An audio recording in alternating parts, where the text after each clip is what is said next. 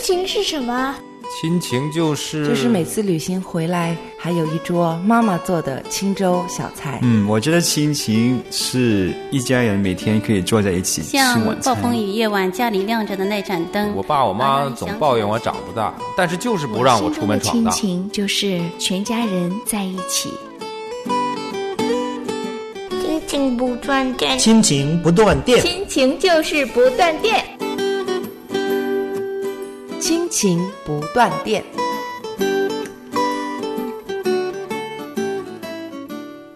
亲情的家人们好，欢迎大家收听《亲情不断电》，我是陈明。我是梦远。今天呢，我们要继续昨日的话题，关于如何为孩子立界限。嗯对了，咱们两个唠唠叨叨两天了哈，植入今天的主题吧。嗯，对，我们今天就讲到第二章，个题目叫做“品格看起来像什么这个我们一直在跟大家介绍啊、亨利和约翰博士两位啊、心理学家他们写的这本书，嗯，是从心理层面呢来帮助孩子建立一个健康的界限，”。嗯，让他们的人生可以真的如上帝所造他们的时候一样，那对么丰富，那么完美。对，所以今天我们这个品格看起来像什么呢？嗯，其实说的是起初神造人的时候是有神的形象的，对，完美的人应该具有很多很多好品格。那所以今天这个品格呢，我们要从两点先开始跟大家说。嗯，这本书中呢，两个作者呢写了八个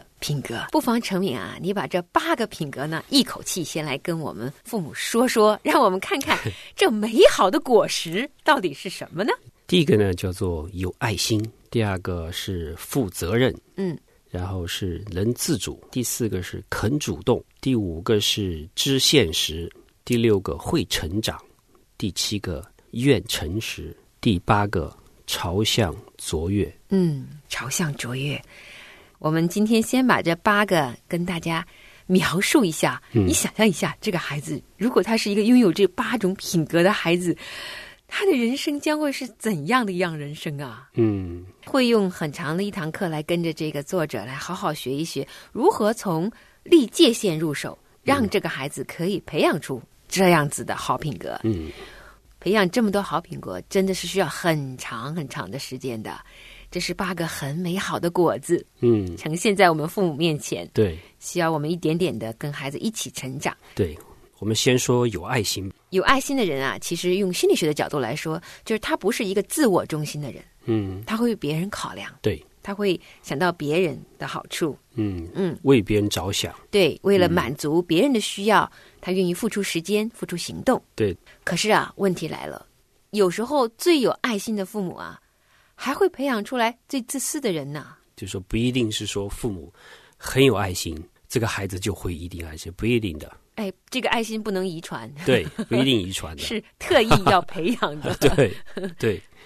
因为这孩子如果是照顾的太多，嗯，从小就学会了得到，嗯得到就真的是很容易变成自我中心的了。对，嗯如果在孩提时代呢，父母太有爱心，就泛滥的爱心了，没有设下任何的界限，嗯那么这个孩子他长大以后，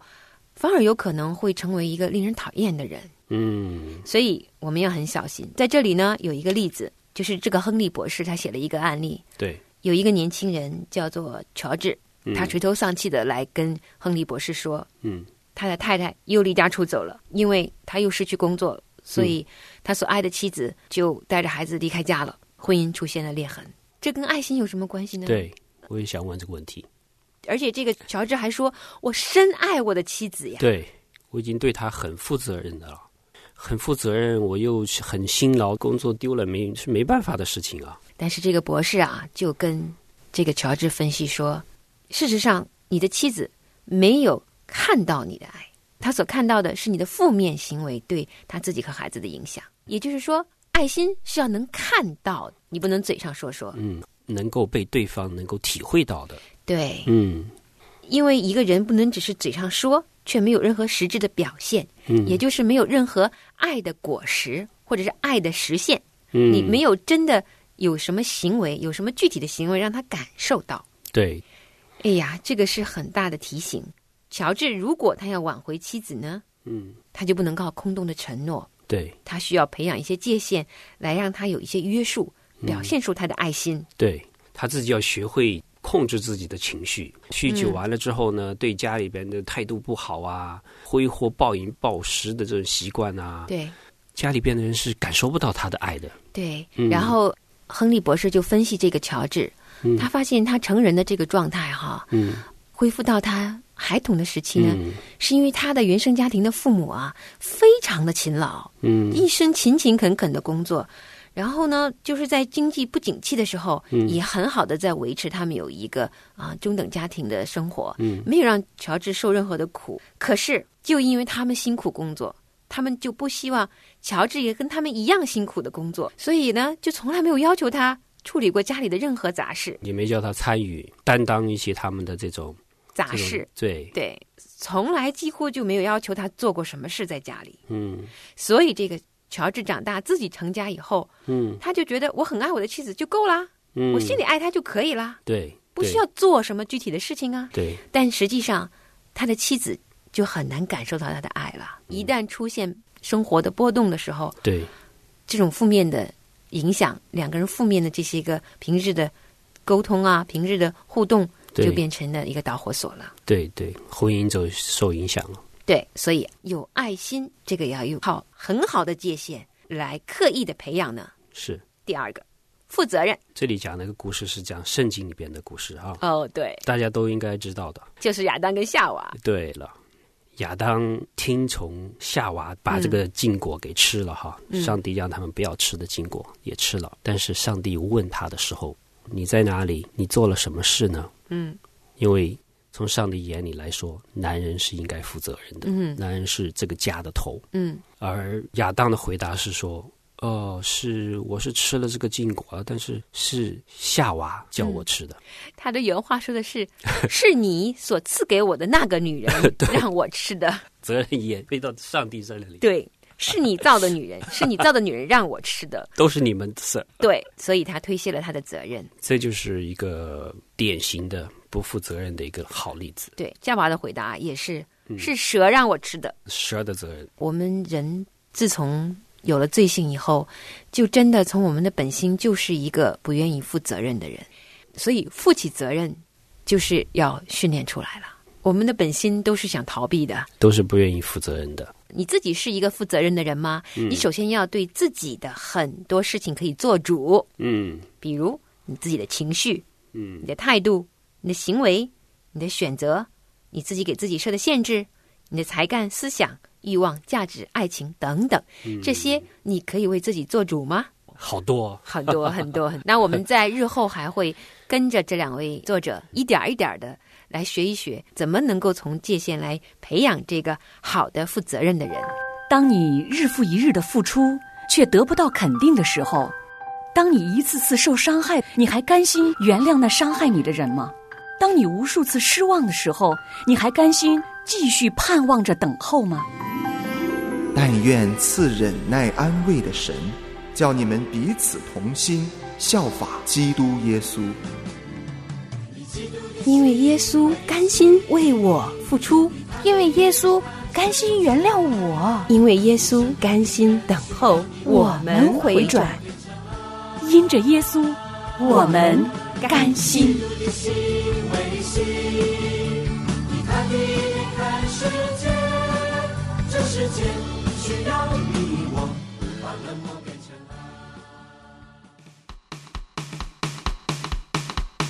何时该说可以，何时该说不可以，为孩子立界限，帮助孩子掌管自己的生活。您正在收听的是由良友电台制作的《亲情不断电》。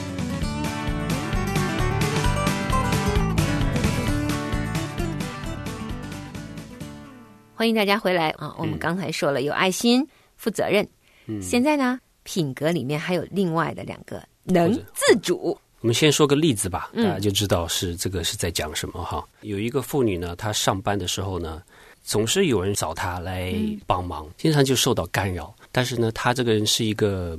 不太愿意跟她的同事设界限的人，不会说不的人。对他就是没有办法拒绝别 人的人。那怎么办呢？哈、然后就有一个人给他一个建议，他说：“你干脆在你的这个办公室门口写个牌子吧，写上一个“请勿打扰”的。对，因为他有一个同事， 那个同事老找他来说话，所以这个人他就没有办法按时完成工作，自然对不能按时下班呐、对，他也不能打断这个滔滔不绝的同事，嗯， 干脆立个牌子吧。是个很好的方法，也不得罪你的同事。对但是呢，你要学会和你同事设个界限，在我工作的时候，对，请不要打扰我。对但是并不等于说我跟你的朋友关系会有任何的影响。对之外，当我做完工作的时候，我对也我会还是可以帮你的。对，当“请勿打扰”的牌子拿下来的时候，对你就可以跟我说话了。对了，这是个很清晰、很清晰的举动来立界限。人自主就是说能够做一些选择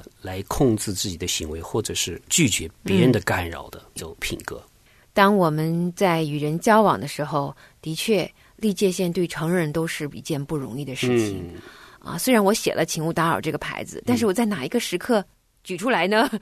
我要举多长时间呢？还有频率是每天都放一下呢，还是对每周放一次呢？对这些又会是衍生出来的问题对。所以呢，啊、作者给了这位女士很多不同的建议。对当然方法不止一个。对会在不同的时候，你可以有用不同的方法。对，啊、这些都是我们要学习的人生的智慧。嗯但回顾到孩童时期，这些个我们成人本应该有的人际方面的这些界限和处理方法，应该是在我们成长的时候，就由父母亲自帮我们一点儿点儿设立起来。那对这个负责任的孩子，也要成为一个能自主的孩子。在一个好的界限里长大的孩子呢，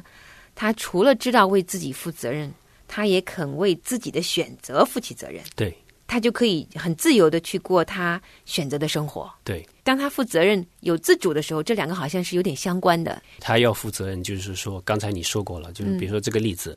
他把这个“请勿打扰”的牌子立起来的时候，嗯他一定会受到一些压力的，对也许会他的同事会介意的，嗯或者说会误解的，那你怎么跟他去解释？ 对这些都会出来的。虽然可以做到你不被打扰了，嗯但是你要负这个带来的一些副作用，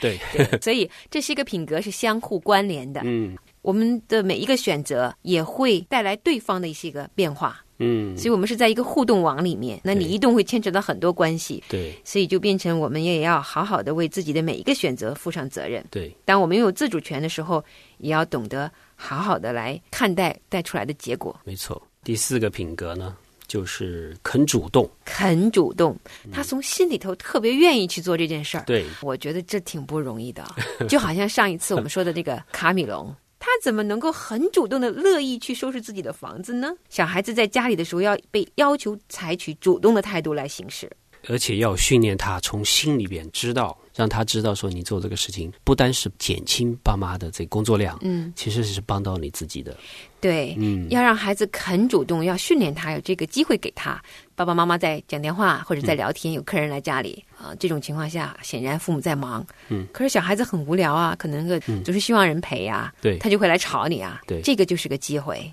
对啊，聪明的父母会跟这个孩子说，你要为你自己现在的时间来负责任，嗯你要为你自己的兴趣负上责任，可以主动去解决你现在自己的问题，对了，让他自己去想办法。自己对找点东西来玩儿，嗯你要为你自己的乐趣负责任。慢慢的，知道我无聊了，我得给我自己负责任。小朋友过来玩啦，呃，自己去找点自己有兴趣的东西去玩，不是说爸爸妈妈可以一直从头到尾都陪着你的。对、他可以为自己想一些好主意，嗯对呀啊来对处理呀自己这段时间。对，那这样的孩子长大了以后，嗯我们不是说上一次讲到要看到未来吗？对呀、对呀、啊这个孩子将来上大学到社会当中去的时候，嗯，看来他也会很主动的自己去找来业余时间该做些什么。对，他的一生都会为他自己的 乐趣来负责任。独立性比较强的一个孩子。对，所以嗯肯主动也是品格里边很重要的一个因素。对嗯对应该说是一个好的果子。嗯，我们今天要停在这里了。嗯那我们只讲了前面四个品格像什么，对明天我们会来说说后面四个品格像什么。好。谢谢您收听今天的《为孩子立界线》，强烈推荐您去购买由亨利·克劳德博士和约翰·康森德博士合著的这一本书，帮助你的孩子学会掌管自己的生活，拥有一个灿烂的明天。接下来，邀请您和我们一起收听和楚爸爸聊天。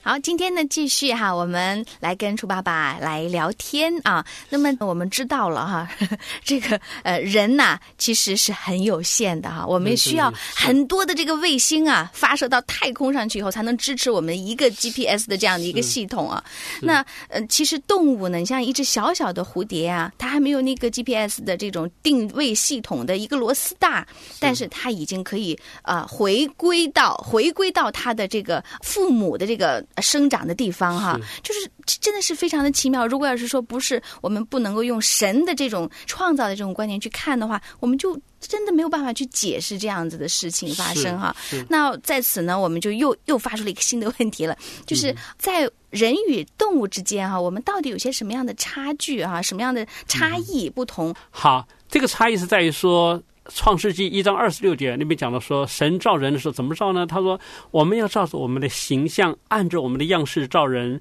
使他们管理海里的鱼、空中的鸟、地上的牲畜和全地，并地上所爬的一切昆虫。也就是当人被神造的时候，人是按照神的形象。而造的，嗯，那这个形象的意思不是只是讲外面的相似，而是讲到说人具有神的公义，人是会判断的，人是有道德呃是非、有决定的能力在里面，这是属于神形象的一部分。那因此，人在地上是代表神在管理万物，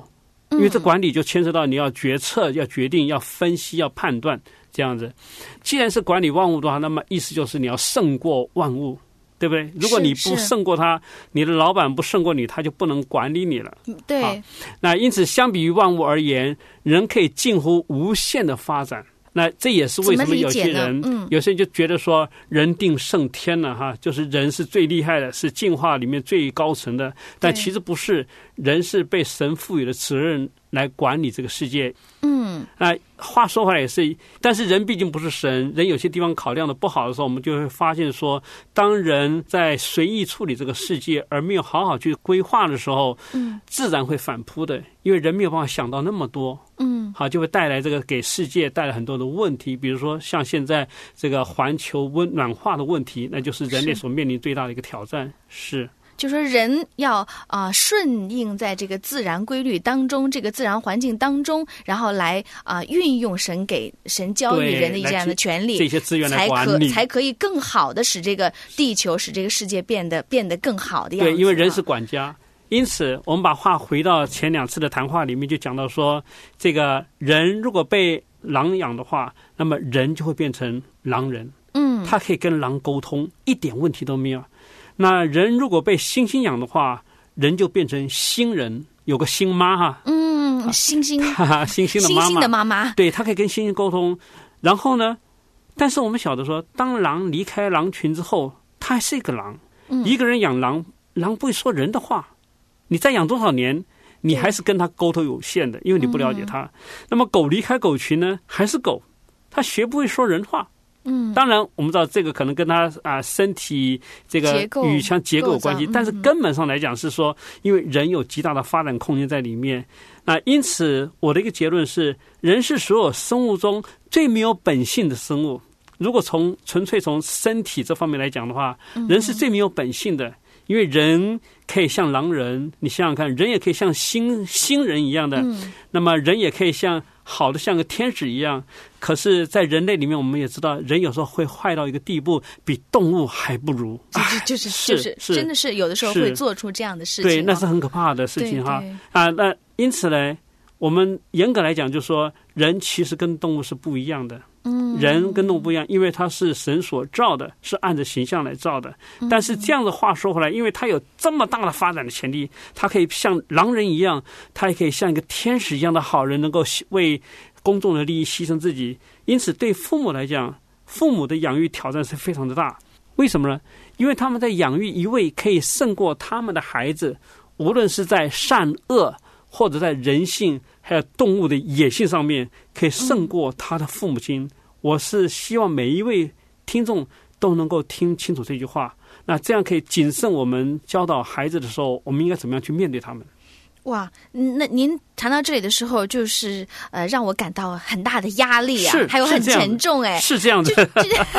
确实哈、我们觉得呃，有的时候我们教育小孩子来说呢，那就是是在我们看来，有的时候父母如果要是不经意当中呃。对给孩子造成了一些的影响的话，那可能对他的今后的发展、今后的人生的轨迹都会有相当大的影响，对，是吧？对，是这样的，嗯对嗯嗯。对。那现在呢，就是在我们的电脑屏幕上面呢，呃，又出现了一个非常可爱的一个图片哈，一个景象哈，有几只小羊羔呢围绕在一个 baby 的旁边啊，一个小婴孩的这个这个旁边啊。那这个小婴孩呢，用手呢在啊、非常亲切的在。抚摸这个小羊羔的嗯嘴是很巴可啊，爱那这是个这幅图画那个表现出了一个什么样的意义呢？是，我想每一对新婚夫妇，他们最大的愿望就是希望能够有一个孩子，嗯因为孩子是带来希望还有快乐。但是大多数的父母亲都低估了孩子所带来的冲击，因为孩子会分享父母亲的金钱，会剥夺父母亲的时间，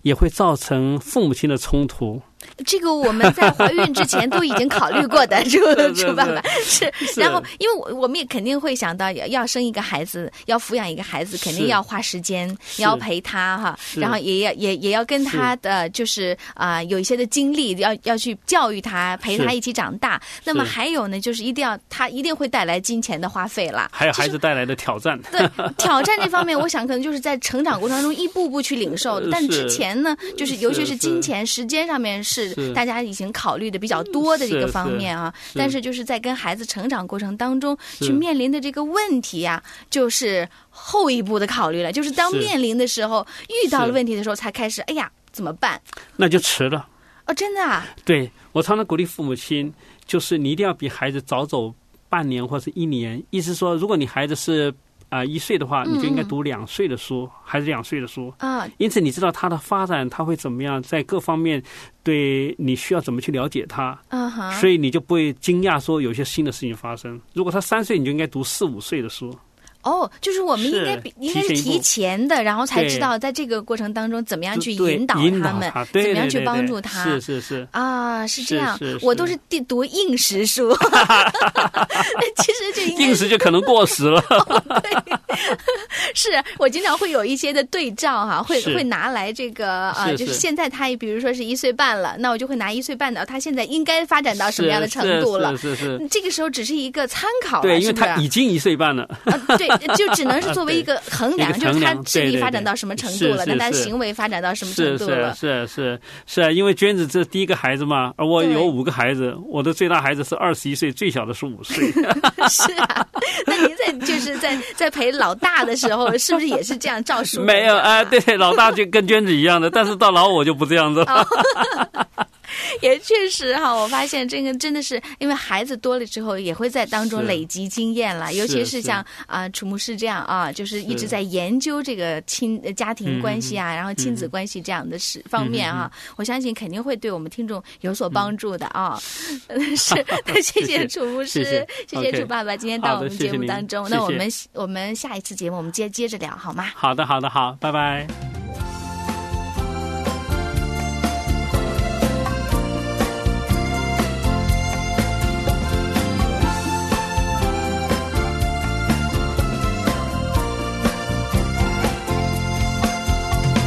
常常懊恼自己不够好，老是担心自己做不到。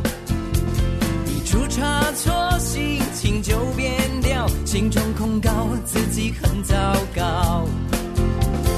你可知道神看你为宝？你可知道主恩最可靠？在基督里一切变美好，神的儿女个个都是宝，神的儿女个个都是宝。没有人能够控告因神看我为美好，没有人能够控告主耶稣是我中保。我拒绝控告，甩开懊恼，放弃背后向着标杆欢喜来奔跑。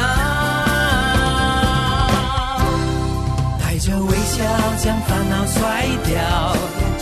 每感恩明天更荣耀，主的应许天天都可靠，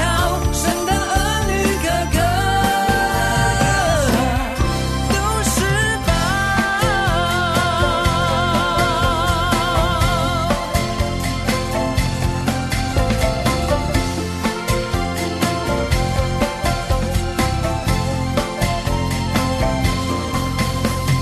常常懊恼自己不够好，老是担心自己做不到。一出差错，心情就变掉，心中控告自己很糟糕。你可知道神看你为宝？你可知道主恩最可靠？在基督里一切变美好，神的儿女个个都是宝，神的儿女个个都是宝。没有人能够控告因神看我为美好，没有人能够控告主耶稣是我中保，我拒绝控告甩开懊恼，忘记背后向着标杆欢喜来奔跑。带着微笑将烦恼甩掉，满怀感恩，明天更荣耀。主的应许天天都可靠，神的儿女个个都是宝。微笑将烦恼甩掉，今天真美妙，明天更荣耀。主的应许天天都可靠，神的儿女个个都是宝。啦啦啦啦啦啦啦啦啦啦啦啦啦啦啦啦啦啦啦啦啦啦啦，神的儿女个个都是宝。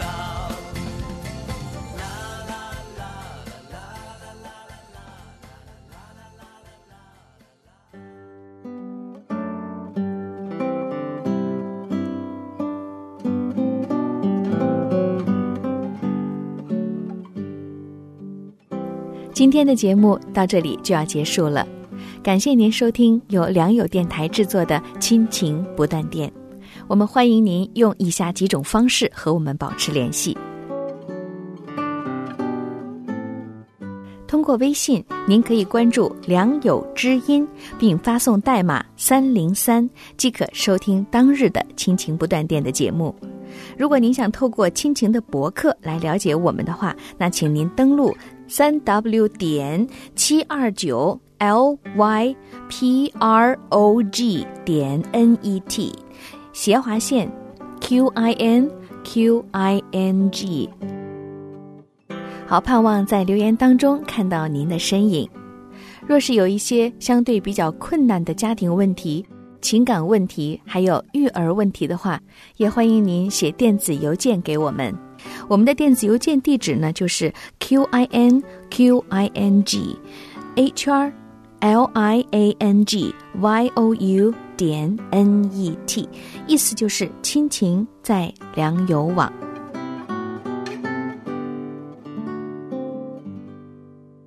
盼望亲情能够成为您家庭情感的基石，而我们就是您生命当中同行的小伙伴。愿上帝以他永远的爱顾惜眷顾您和您的家人，让我们亲情不断电。